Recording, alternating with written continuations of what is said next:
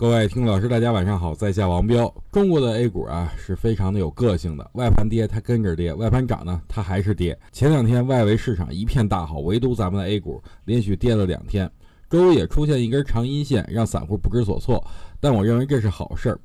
底部阶段呢，就是要反复的揉搓啊，才会让散户离场走人。目前来看呢，下方的唯一支撑就是三零四幺点。如果指数跌破三零四幺点呢，不论后边是否反弹，都要先减仓出来，防止继续向下跳空绝杀。但如果下周或者下下周指数跌不破三千零四十一点，那我觉得大家还是可以安心的持股，因为现在啊，咱们总共才百分之三十仓位吧。最近啊，大家也都听说了，独角兽基金成立了，此举称之为普惠大众因为没有资金限制，一千块钱都能投，而且投的都是独角兽企业，就比如什么小米啊、京东啊，非常厉害的企业。所以我建议大家有资金的话可以参与，这应该是捡钱的机会，但是每个人最高只能买五十万的。唯一不好的就是封闭期需要三年的时间，如果赶上一轮牛市呢，您的钱都在里边趴着了，想参与股票都参与不了。所以给大家最好的建议就是用百分之三十的资金来参与独角兽基金的认购，剩下的钱等待股市底部的到来。